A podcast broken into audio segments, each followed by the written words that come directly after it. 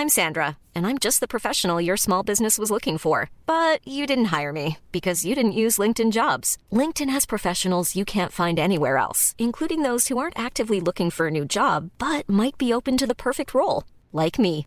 In a given month, over 70% of LinkedIn users don't visit other leading job sites. So if you're not looking on LinkedIn, you'll miss out on great candidates like Sandra. Start hiring professionals like a professional. Post your free job on linkedin.com/people today. Life is full of what ifs. Some awesome, like what if AI could fold your laundry?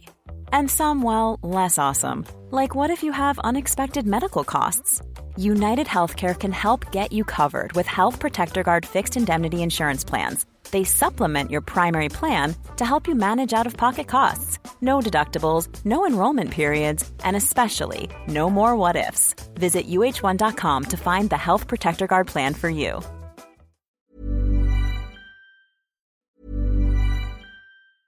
Mom deserves the best, and there's no better place to shop for Mother's Day than Whole Foods Market. They're your destination for unbeatable savings, from premium gifts to show-stopping flowers and irresistible desserts. Start by saving 33% with Prime on all body care and candles. Then get a 15-stem bunch of tulips for just $9.99 each with Prime. Round out Mom's menu with festive rosé, irresistible berry chantilly cake, and more special treats. Come celebrate Mother's Day at Whole Foods Market. Life is full of awesome what ifs, and some not so much, like unexpected medical costs. That's why United Healthcare provides Health Protector Guard fixed indemnity insurance plans to supplement your primary plan and help manage out of pocket costs. Learn more at uh1.com. When you're ready to pop the question, the last thing you want to do is second guess the ring. At Bluenile.com, you can design a one of a kind ring with the ease and convenience of shopping online. Choose your diamond and setting. When you find the one, you'll get it delivered right to your door.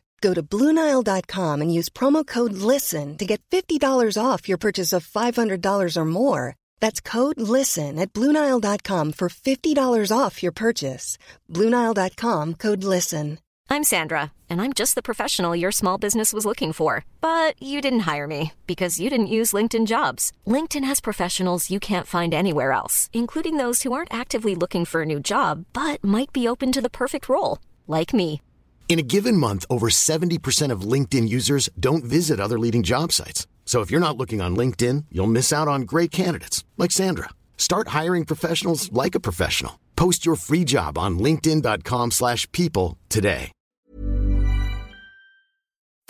El ADN del rock está en Flash Black.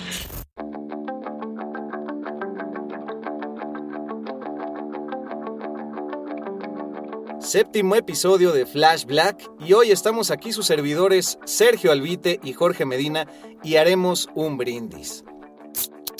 Exactamente, mi querido Serge, porque hoy el programa está dedicado para Lemmy Kilmister, que bueno, su nombre cristiano sería Ian Fraser Kilmister y es un nombre del cual nos han pedido que hablemos y hoy vamos a ahondar en su historia, por supuesto, primero en una banda como Hawkwind, donde empezó, pero después desarrollándose en una de las bandas más importantes para el heavy metal, el speed metal y bueno, un montón de subgéneros más que se desarrollaron y estoy hablando de Motorhead. Mi querido Serge, ¿cómo estás? Mi querido George, muchas gracias por la bienvenida. Qué gran presentación y qué gran destape ahí para brindar por esta alma del rock and roll que sin duda ahorita ha de estar rockeando con Van Halen, Eddie Van Halen, Dimebag Darrell, John Bonham de Led Zeppelin y hablamos, como bien dijiste, de Lemmy, histórico él, eh, que siempre se encargó de brindar con un gran Jack Daniels con Coca-Cola. Siempre con un cigarro en la mano también. Lamentablemente pues eso influyó que pues su salud se deteriorara en demasía ya por ahí del año 2013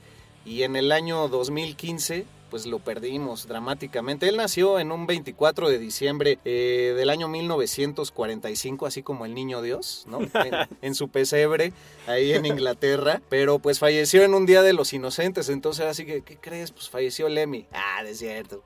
¿Es por los inocentes? Pero no, pues sí, sí falleció en el 2015, así es que en unos días más estaría cumpliendo 75 años. Sí, y la verdad es que llevó toda su vida al límite eh, no solo con su música, sino con su estilo de vida, se acompañó de grandes músicos, eh, hizo grandes amistades con gente eh, como los jóvenes ilustres de Metallica Ozzy Osbourne y por solo mencionar algunos, ¿no? Porque todos obviamente querían ser sus amigos y pues me incluyo, ¿no? Solamente que nunca la armé. Y todos querían echarse un trago a su lado, ¿no? También. Sí, brindar con ese Jack Daniels y Coca-Cola que la verdad yo lo empecé a tomar por Lemmy, debo ser sincero. Y, Es bueno, y- ¿eh? Sí, es muy bueno, es muy sabroso, y pero sí, sí te empeda rápidamente. Sí, y él, quién sabe quién le llevaría la cuenta porque se echaba varios en una noche previo a sus toquines, durante, después y bueno, en el día a día porque ya platicaremos aquel bar famoso en Los Ángeles donde solía pasar muchos de sus días, pero creo que para redondear este inicio debemos empezar como él lo hacía en sus conciertos. We are Motorhead and we play rock and roll. Yeah. Y se dejaba venir así con grandes rolas, sobre todo como Iron Fist, Bomber y bueno, las clásicas con las que cerraba Motorhead como Ace of Spades u Overkill. Overkill. Overkill es, es, eh, creo que el clásico con el que siempre cerraban y repetían además con el clásico doble bombo de la batería, este que era imparable, hacían las pausas y repetían y repetían. Nunca sabías cuándo iba a terminar eh, Lemmy y Motorhead. Sí, y bueno, para empezar, aquí cheleando, vamos a dar nuestras redes, arroba flashblackpod para Instagram, para Twitter y Flash Black Podcast para Facebook, así es que por ahí búsquennos, chequen por supuesto, por supuesto el playlist que está adjunto a la descripción de este programa y tendremos muchos datos oscuros, curiosos y toda esta personalidad que los grandes de la historia han logrado desarrollar y todos seguimos comentando ya sea que sigan en este plano o no. Así es que, pues empezar diciendo que este hombre fue eh, nacido en Inglaterra en un lugar que yo la verdad nunca había escuchado. Se llama Stoke-on-Trent en Staffordshire. Ni lo puedo pronunciar, Staffordshire. Y acabó sus días en California. Eh, su papá era un vicar, como se diría en inglés, un vicario, un pues un padrecito. No, no me sé mucho las jerarquías de la iglesia católica. Y su madre, eh, no hay mucha información al respecto de ella, pero tocaba el banjo y al parecer eso fue algo de lo que lo motivó en sus primeros días para tomar un instrumento. Primero lo hizo con la guitarra y años después decidió cambiar al bajo porque nada más y nada menos fue roadie de bandas como Emerson, Lake and Palmer y también de Jimi Hendrix. Alguna vez le preguntaron, ¿y qué te enseñó Jimi Hendrix? Pues que tenía que dejar la guitarra y dedicarme al bajo porque era muy malo en la guitarra y sobre todo comparado con un grande de grandes como Jimi Hendrix. Y fue justamente al, al bajista de esta agrupación de Jimi Hendrix Experience, pues Noel Reading se hizo amigo de Lemmy Kilmister cuando él ya vivía en Londres y así se jaló como roadie para los que no sepan, pues roadie, que es pues, el- los que ayudan ahí al- en el montaje del escenario, en mover todo el equipo en las giras, ¿no? Eh, pues sí, más coloquialmente conocido como el jalacables. el que instala ahí pues los cables de las guitarras, el que te jala los... Bueno, ahora les dicen guitar tech y esas ondas, ¿no? Pero, pero bueno, esos son los más especializados, pero sí, empezó pues por ahí y increíble esa anécdota de que conoció a Jimi Hendrix y creo que también a él le aprendió algunas eh, pequeñas adicciones. Algunos de sus vicios, ¿verdad? Eh, sí, la verdad es que en varias entrevistas eh, Lemmy siempre contó, nunca presumió de haber conocido a y de haber trabajado junto a Jimi Hendrix, pero siempre habló de él cuando se lo preguntaban y siempre tuvo cosas muy positivas eh, eh, de comentar sobre este músico que, bueno, es leyenda, de un guitarrista zurdo que también hemos comentado en otros episodios de Flash Black, pero siempre ha hablado de él eh, en muy buena onda y siempre con grandes anécdotas que le sirvieron para lo que fue el futuro de Lemmy, ¿no? Y que pues también él se convirtió en una leyenda como Hendrix.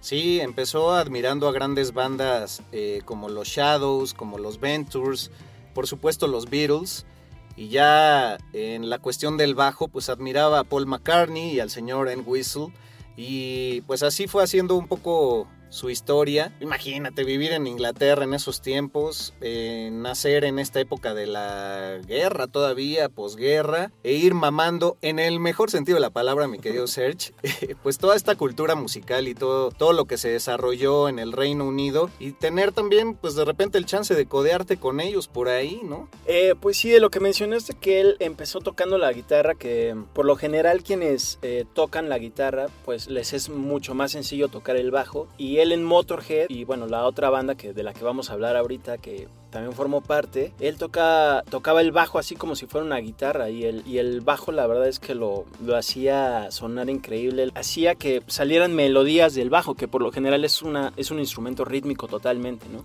Y esto se puede resaltar eh, notablemente en los discos de Motorhead, que más adelante vamos a hablar, pero continúa, mi querido amigo. No, sí, tienes toda la razón, toda la boca embarrada, mira, límpiate aquí. De razón, porque tocaba el bajo con una técnica de guitarra rítmica y justamente lo que decías, usaba acordes de esta misma y además mucha distorsión y eso pues lo ha hecho uno de los bajistas más legendarios y, difíciles de imitar, ¿no? Pues su primera etapa en Hawkwind parecía que él iba ahí a suplir unos seis meses y se acabó quedando cuatro años, nada más y nada menos. Sí, Hawkwind, una banda de los 70, creo que es legendaria, pero creo que no tiene el nivel de, bueno, de leyendas como Black Sabbath o Deep Purple pero sí es una banda de referencia del space rock, de la psicodelia, del progresivo y por ahí si le buscas muy cañón hasta del crowd rock, ¿no? Un poquitito, un poquitito. Ajá. Y bueno, ahí pues eh, como dirían los papás, eh, Lemmy hizo sus pininos.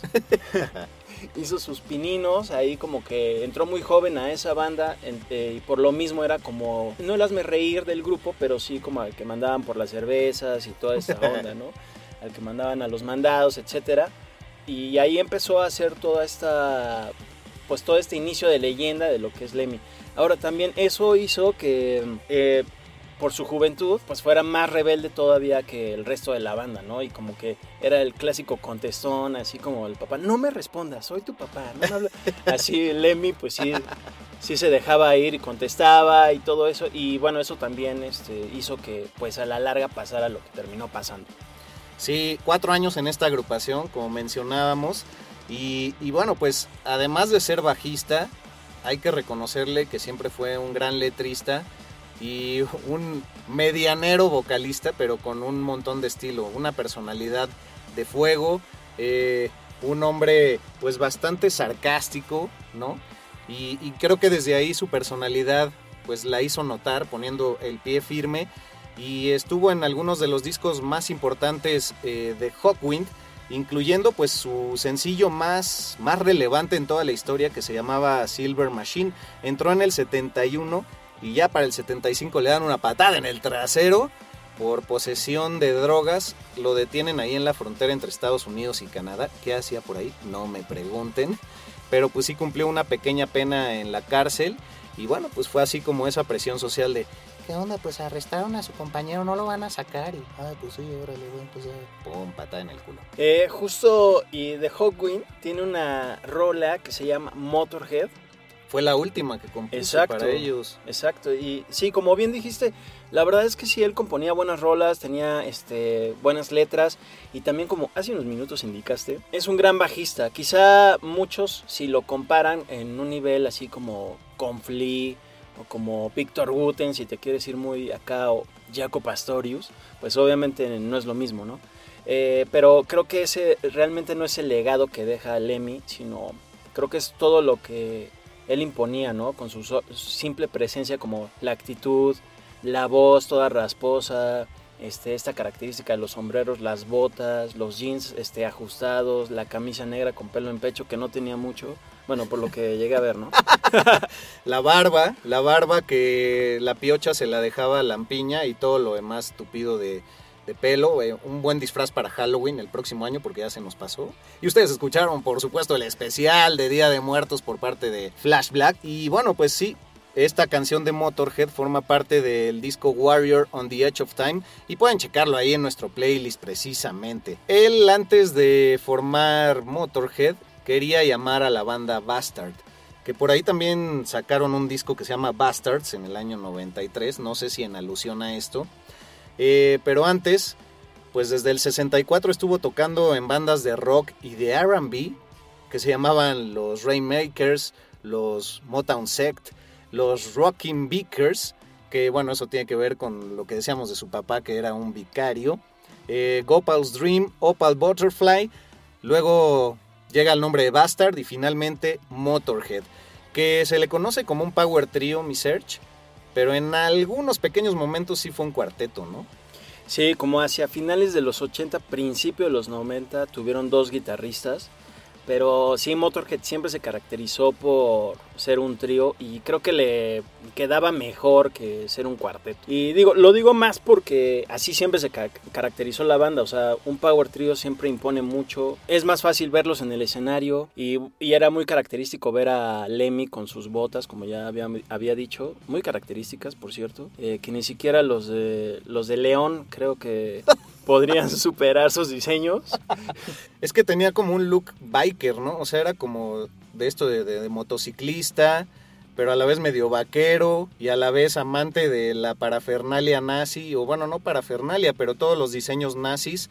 En algún momento le preguntaron si él era afín a las ideologías eh, nazis y él dijo que no, que nada más le gustaba pues todo este tipo de, de diseños. de- También cabe decir que los nazis se robaron mucho de, la mitología oriental. Eh, por ejemplo, la suástica pues es un símbolo muy conocido eh, dentro de los budistas zen y con eso pues creían crear cosas más eh, de activación y de un poder que la mística por sí misma traía por medio de la visibilidad y quizá el propio Lemmy pues se veía atraído a eso, ¿no? Aunque ya después parecía un redneck cualquiera de por ahí de Estados Unidos, ¿no? Sí, ju- justo parecía un redneck, y, pero pues así 100% inglés. Y zapatos de León, Guanajuato.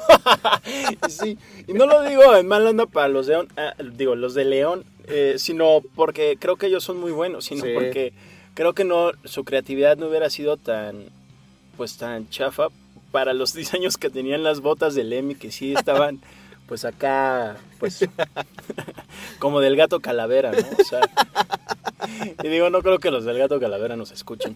Pero bueno, mencionando esto de que le gustaba toda esta parafernalia nazi, sí, le gustaba sobre todo los uniformes, los, eh, los abrigos, toda esa onda le llamaba mucho la atención. Y cuando se mudó a California, como dijiste, tenía dos departamentos en Los Ángeles, muy cerca, bueno, en Hollywood, muy cerca de lo que es el Rainbow Bar and Grill, un bar muy famoso de, de Hollywood y de Los Ángeles en general. Busquen la foto de Search por ahí que he estado. ¿Cómo no? La vamos a subir. ¿Cómo no? Él tenía dos departamentos y uno estaba lleno de toda esta parafernalia de nazi, que, y como bien dices, él no tenía ninguna pues afición por, por la ideología de estos personajes, ¿no? Sí, ni por la supremacía blanca ni nada de ese tipo. Exacto, de hecho hay un documental que no crean que se me olvidó el nombre, pero lo platicaremos en nuestras redes sociales, donde él menciona que pues nada que ver porque él, él tuvo novias de color, todo eso, al que le encantaban las mujeres y todo eso, entonces nada que ver con el racismo ni toda esta eh, xenofobia, homofobia, etcétera, ¿no? Este, pero bueno, Lemmy ahí siempre rifándose.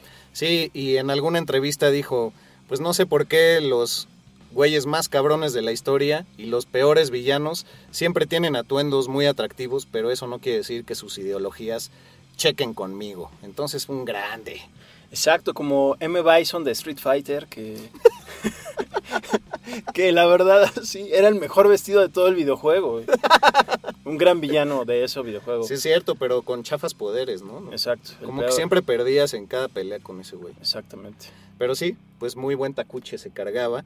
Y bueno, pues Lemmy también un gran crítico de la religión católica, sobre todo, y de la política mundial. Eh, él decía que solo son mecanismos de control, en donde uno desplaza pues sus propias voluntades personales para que alguien más le diga qué hacer. Ya ustedes conjugarán con esto o no. Yo en lo personal pienso lo mismo. Y pues al final era un hombre que decía hay que vivir al límite, sin joder a nadie, sin llevarse a nadie entre las patas. Y creo que el día que me muera, porque él hablaba, hablaba mucho de la muerte, pues me iré feliz, habré disfrutado.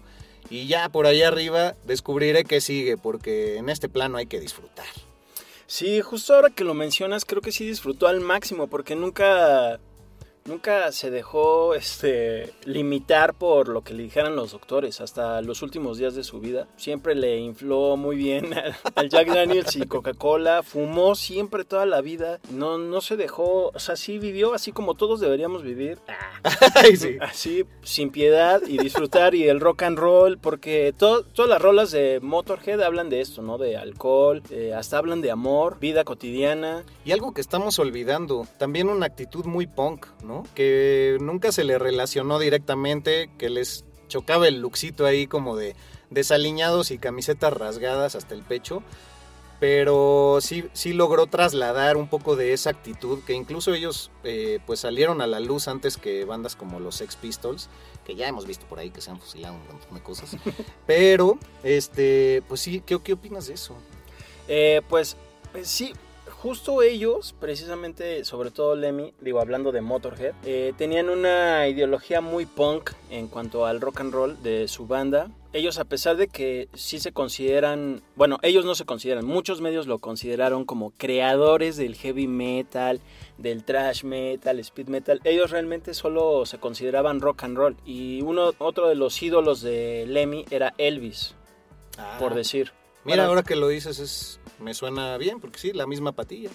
Exacto, sí, ¿no? Y toda esa onda que le gustaba, si escuchas los primeros discos de Motorhead, es rock and roll absoluto, solamente con mucha distorsión en el bajo, que fue una de las distinciones más eh, apreciables de Motorhead, y también la velocidad, ¿no? Que de ahí, por ejemplo, eh, Metallica también tomó mucha inspiración.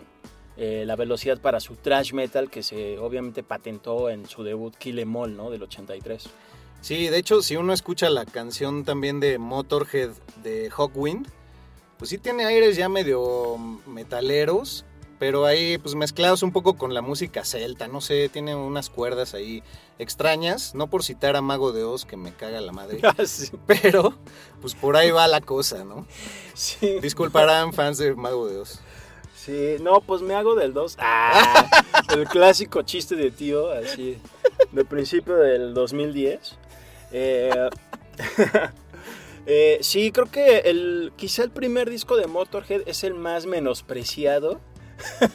el más menospreciado, no menospreciado en mala onda, sino el más olvidado porque después vino eh, Overkill, que fue un discazo y fue el que lo situó verdaderamente en el mapa del rock and roll inglés y también ya después internacional, también le abrió las puertas a muchas bandas como Saxon, Iron Maiden, Girl School y pues varios contemporáneos como Def Leppard más, este, más hacia principios de los 80, Ándale. en Inglaterra, Iron Maiden, entonces este...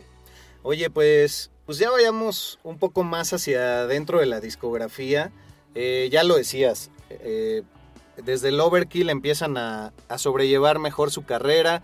Después de pues, una oleada de, de disqueras que, que al principio era United Artists, con el que iban a sacar su disco debut, el de Motorhead, en el 77, y ya que tenían ahí todo hecho, pues los echaron para atrás porque pues ya sabes, ¿no? Salió ahí un timorato moralino y entonces ya este pues fue Steve Records que los tomó y luego Bronze Records.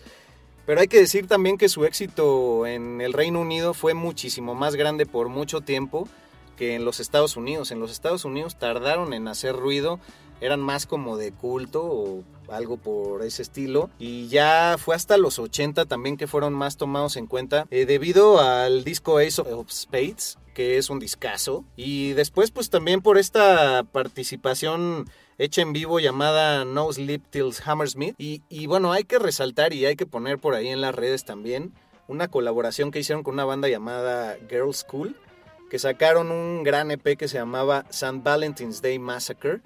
Y tiene un montón de rolas bien, bien, bien chidas. Entonces hay que subir por ahí. Ah, no recuerdo cómo se llama la rola. Y ahí es donde empiezan a llamar la, atención, ¿no? En Estados Unidos. ¿Tú cuál dirías que es el disco que marca su, su despegue en Estados Unidos? Porque yo creo que es esa, esa época, ¿no? Por ahí del, que será? 81, 82. Sí, sin duda es ese de Ace of Spades porque está la New Wave of British Heavy Metal, que como ya dijimos viene marcada por Iron Maiden, Judas Priest ya viene como casi eh, apadrinando toda esta onda, Def Leppard, toda esa onda.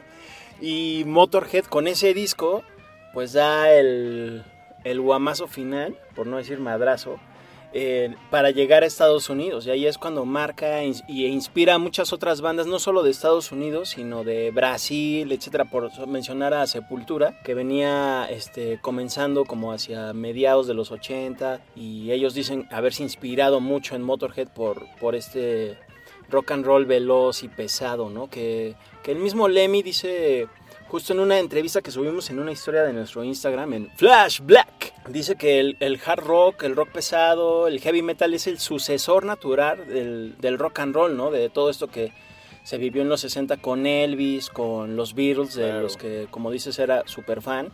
Que por cierto, en un documental que, que ya les mencioné, este, se ve como... Que no olvidó el nombre. Exacto, que no se me olvidó. se ve como él va a Miva Music en Los Ángeles, que ahorita ya no existe, bueno, esa tienda física Sí, y- chale. ya la movieron. Se ve cómo va a esa tienda a buscarla una, un box set de los Beatles, pero en mono, para escucharlo en mono, o sea, nada de estéreo ni nada.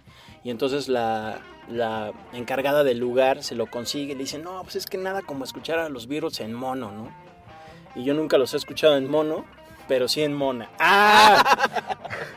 Em, Bueno, es que también por esta mezcla cuadrafónica que los caracterizaba es fácil eh, eh, dividirlos en, en canales, ¿no? Quizá es por eso, no sé, la verdad peco de ignorancia ahí, pero bueno, es obviamente lo que sabemos que distinguía a la gran producción que acompañaba a los Beatles.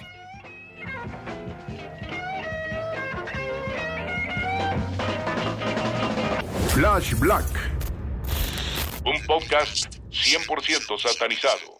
Pues bueno, mi search, ahora sí, vamos al rico chismecito, como diría Patti Chapoy en los memes. Y vamos a los datos curiosos, oscuros de Motorhead y por supuesto de Lemmy. Eh, empecemos con la primera baraja, porque ahora sí no traje la ruleta. Eh, pero bueno, ¿qué opinas de que él decía que con las regalías de aquellas canciones que hizo para Ozzy Osbourne, específicamente en el 91 para el disco No More Tears, en la que hace eh, la letra y colabora en la canción de Hellraiser, también en I Don't Want to Change the World, eh, también Mama I'm Coming Home, pues ganaba más varo de todo lo que ganó con Motorhead y Hawkwind en algún momento. Claro, porque Sharon Osbourne estaba por ahí involucrada, ya saben ustedes, se los hemos mencionado en el capítulo de Ozzy Osbourne, que es el número 4, por ahí si han estado distraídos. Y pues que es una mujer muy hábil para los negocios, pero también es dadivosa y le ofreció un gran contrato para que colaborara ahí y pues se hizo de una pinche la nota que posiblemente perdió apostando. Y también Sharon Osbourne, nada, nada tonta, porque pues lo que siempre se ha dicho de Ozzy Osbourne, que él no componía, que él no hacía nada, que él nada más cantaba y pues se presentaba, y demás gente talentosa le hacía las canciones, y pues Lemmy Kilmister le hizo la mitad de uno de sus discos más famosos de los 90 y de toda la carrera de Ozzy, que fue el de No More Tears, entonces ahí tuvo su manita, Eda. El buen Lemmy. Oye, pero hablaba de, de las apuestas, cosa a la que tú no eres adicto, eh, pero él sí, o sea, como que le encantaba ahí el rollo de tragamonedas. Desde chamaco se dice que, que pues, le robaba todo el cambio a su familia, que por ahí le pedía prestado a los amigos y pues se la vivía apostando. Ya años después, pues lo apreciaban mucho en los bares a los que iba y así, y pues prácticamente no pagaba la cuenta. Bueno, eso viene de un dato de un, de un querido amigo tuyo, que también te llevó ahí al Rainbow Bar and Grill, y donde pues él mismo, o sea, tu amigo, mencionó que no le cobraban la cuenta de- del chupe, ¿no? Y ahí se la vivía cuando no estaba de gira. Sí, justo Lemmy, que como dijimos vivía ahí en Los Ángeles, vivía, no vivía con mucho lujo, vi- vivía en un departamento bastante común y corriente de, de Sí. un angelino de, pues, de nivel normal. De bajo pelo, Exacto. con y, tal de estar cerca del pinche bar. Exacto, que está justo sobre Sunset Boulevard, una avenida muy famosa en Los Ángeles y en Hollywood, y de, de donde salieron grandes bandas como Van Halen, digo, de distintos bares, claro.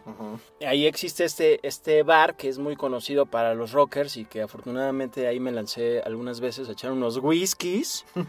Eh, de hecho, si pides el Jack Daniels con Coca-Cola en ese bar, se llama, lo pides como, me das un Lemmy, por favor. Y tienen un, un área que se llama Lemmy's Room, que es dedicada a él, este...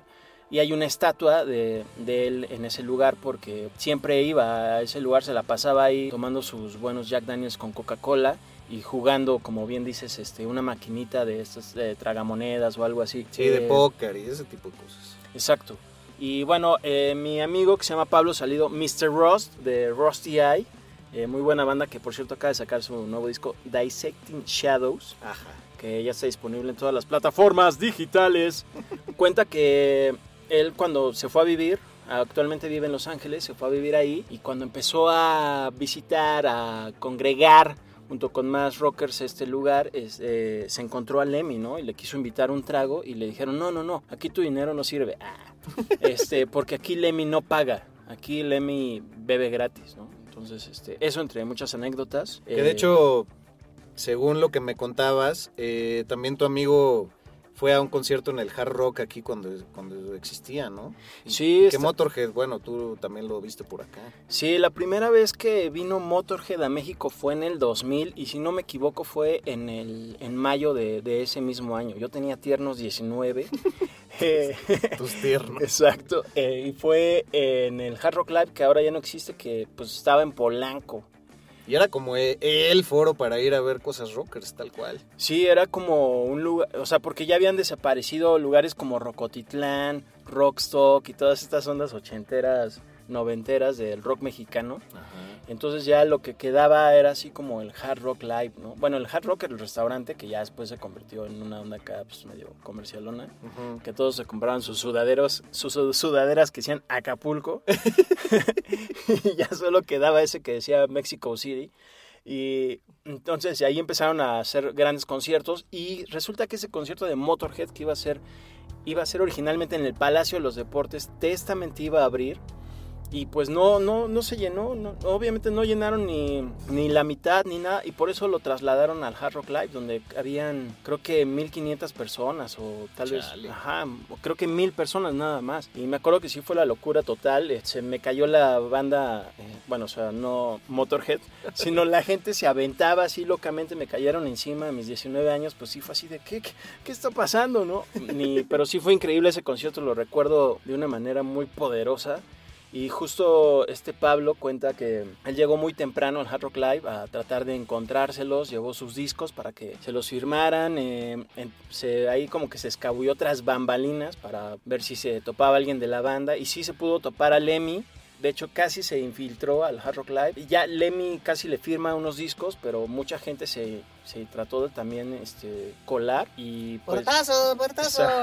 Exacto, mucho antes del concierto Lemmy, como bien dice mi amigo Pablo, se culeó y se fue. Y pues ya no le pudieron firmar todos sus discos, pero bueno, ya después cuenta también Pablo que pudo colarse al Hard Rock Live porque pues a- en ese en ese tiempo no te dejaban pasar pues por muy chavito y esas ondas, ¿no? A menos de que no consum digo que consumieras. Ah, el restaurante. Ajá, el exacto, al restaurante y ya pasó y pues ahí fue donde finalmente lo pudo topar, convivió con él un, un rato y años después se reencontraron, por decir, en, en el mítico Rainbow Bar and Grill que te recomiendo eh, visitar, amigo. Hay buenas pizzas y buena pasta. Es hora que baje el dólar a 17. como en 15 años. Y el coronavirus en el gabacho. Claro. y bueno, pues sigamos con los datos curiosos. Eh, cuando, cuando Lemmy se entera de su condición diabética y también de sus problemas cardíacos por los cuales también le tuvieron que poner un marcapasos, eh, obviamente por este abuso de alcohol y tabaco por muchos años, pues le dice al doctor, pues ¿qué hago doctor? ¿Cómo le puedo bajar? ¿Cómo mejoro mi salud? No, doctor, ¿cómo que agüita? No, no voy a tomar agüita. Y entonces, ¿por qué no? Cambió el bourbon por el vodka y el vino, porque no quería dejar el chupe. y bueno, pues eh, tristemente la diabetes también afectó sus dedos. En alguna entrevista que vi en YouTube, eh, que espero compartirles, por parte de- del medio Noisy, que es parte de Vice. Cuatro meses antes de que falleciera, él menciona ahí que, que la movilidad de sus dedos se vio afectada por la diabetes. Y por lo mismo, pues sí se presentaba todavía poco antes de morir en conciertos y demás, pero pues ya eran presentaciones muy breves, ¿no? Para que no mermara eh, demasiado en su salud. Y bueno, pues eh, lamentablemente fallece, como habíamos dicho, el 28 de diciembre del año 2015. Pues fue una sacudida tal para todos los fanáticos del mundo que su funeral se streameó en línea cuando no era tan común hace cinco años. Por ahí se le convocó a los fans a que fueran a sus pubs y bares favoritos a ver el streameo. Eh, por ahí a juntarse todos como pues, para ver un buen partido, como solemos hacerlo cuando se podía. Y, y pues sí, así, así ocurrió. Tristemente, dos días antes de morir, también le, le dieron su diagnóstico de cáncer. Y pues yo creo que ya estaba bastante ava- avanzado, no hay muchos datos al respecto de eso, pero seguramente también acabó siendo algo eh, pues que lo deprimió, ¿no? En, al- en alguna manera. Y pues bueno, este hombre como les decía al principio, bromeaba mucho con la muerte y así, y tenía dos verrugas muy características en la mejilla izquierda, y él decía que incluso pues, por ahí si alguien se ponía vivo, pues que pusieran en una subasta sus verrugas a ver en cuánto llegaba la, la lana. y pues también un hombre que era muy fanático de las mujeres, eh, hay que decirlo así. Eh, él decía que casi casi al rock and roll llegó por las chicks y, y pues que tenía una cifra que, que, que- que según esto que, más de 2.000 mujeres estuvieron en la cama con él. Bueno, no sé si en la cama o en otro, en otro tipo de apoyos, pero, pero pues sí, como que ahí se va con Gene Simmons, ¿no? Con esa fama de, de las groupies y demás. Entonces, pues no sé si gustes agregar algo, mi Serge. Ya vamos a ir cerrando este rollo. Bueno, re- retomando lo del funeral, pues acudieron muchas celebridades a, a esta, pues no celebración, pero parecía eso, porque estaban celebrando realmente la vida de esta leyenda del Ajá. rock and roll. Y una de esas personalidades que estuvo ahí y habló muy bien de él y que era, tenía muy buenas migas con él, fue Dave Grohl, eh, de Foo Fighters, con quien justamente colaboró en el disco Probot, que era el proyecto de Grohl eh, dedicado a al heavy metal, pero uno inspirado en todas estas personalidades que lo marcaron durante toda su adolescencia y crecimiento musical. Y con Lemmy Kilmister hizo la canción Shake Your Blood, que es legendaria, que de hecho tiene la etiqueta total de Motorhead, eh, donde también eh, participa Guayno, al menos en el, en el video. Y también muchas personalidades que hablaron en este funeral. Rob Halford fue una de ellas, de Judas Priest, etc.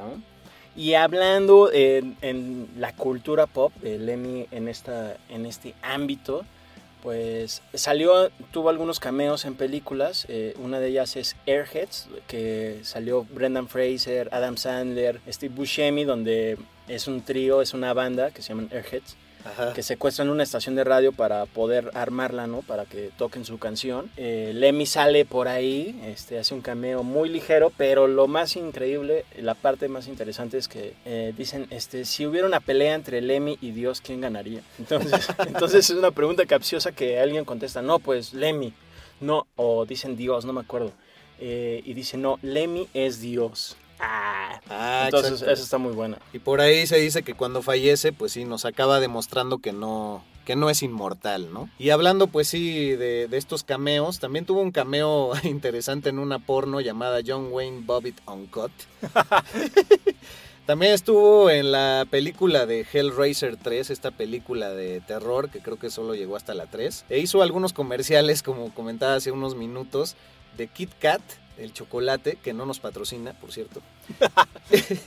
y también de comerciales de seguros. Entonces, pues, el güey le sacaba lana por ahí por donde podía. Y ya, pues simplemente para mencionar que también eh, disfrutaba de hacer algunos covers junto con Motorhead, ¿no? Por ahí tiene algunos famosos como Sympathy for the Devil, por supuesto, de, ori- original de los Rolling Stones, Heroes de Bowie, Breaking the Law de Judas Priest, eh, y Louie Louie, original de Richard Berry, pero más famosa por los Kingsmen. Y pues también tiene un disco por ahí dedicado a puros covers. Sí, uno de covers que salió hace poco, eh, es como póstumo. Y justo hicieron un cover de Metallica de Whiplash, que irónicamente por esa rola que no es de ellos, ganaron un Grammy. O sea, qué ironía. Pero bueno, pues eh, yo creo que fue una forma de retribuirle, porque Metallica fue marcado mucho por Motorhead y por Lemmy, y gracias también a, pues a ellos es que Lemmy pudo ser, digo, Metallica pudo ser quien es eh, hoy en día, ¿no? Entonces yo creo que fue una eh, especie de retribución de justicia divina, yo qué sé, una de esas ondas forevers. sí, pues simplemente para cerrar, decir que Motorhead obviamente tras el fallecimiento de Lemmy decidió no tocar más, ¿no? En honor a este hombre creador de la banda y pues columna principal de este Power Trio. Y pues así se nos fue un grande el cual redescubrimos hoy porque Flash Black son las lecciones del rock que usted no pidió pero aquí se las recetamos a huevo. Entonces pues nos despedimos mi querido Serge Eh, muy chido, mi George. La verdad que qué buena onda hablar de Lemmy porque sí es una personalidad legendaria y pues que ha marcado a muchas personalidades del rock. Eh, también tuvo muchas colaboraciones con, ya como ya mencionamos, que, con Dave Grohl, pero también participó en algunos videos de Airborne, una banda pues, muy joven, etc. Y pues gracias mi George y eh, que todos nos visiten en nuestras redes sociales, Flash Black Pod en Twitter e Instagram. comenten compartan Exacto. Necesitamos saber sus opiniones, porque pues aquí pues nosotros podemos decir lo que queramos, ¿no? Anímense, que si un día quieren venir, pues así, el primero que, que nos escriba, pues chance los invitamos, vamos viendo. Ándale. Y bueno, mis redes sociales en Instagram y Twitter son albuitre, arroba albuitre con B de vaca. Y pues nada más. Arroba Medinaudio también para Twitter e Instagram. Muchísimas gracias por escucharnos. Gracias a todos los que en Estados Unidos nos están siguiendo. Nuestro próximo programa dedicado a una gran banda. ¿Lo vamos a anunciar o no? Sí. Sí, sí, ya, ya. Fleetwood Mac. Que bueno, olvidamos decir en el programa anterior dedicado a nuestros fallecidos que Peter Green fue uno de los que murió este año también, eh, uno de los fundadores de Fleetwood Mac. Y ahí le vamos a entrar con todo. Bandota y vaya que hay anécdotas para echar para arriba. Así es que gracias por escucharnos, sintonícennos quincenalmente cada jueves en este espacio y búsquenos en todas las malditas redes. Hasta luego. Rock por siempre en Flash Black. Conducido por Sergio Albite y Jorge Medina. Flash Black. El ADN del rock está en Flash Black.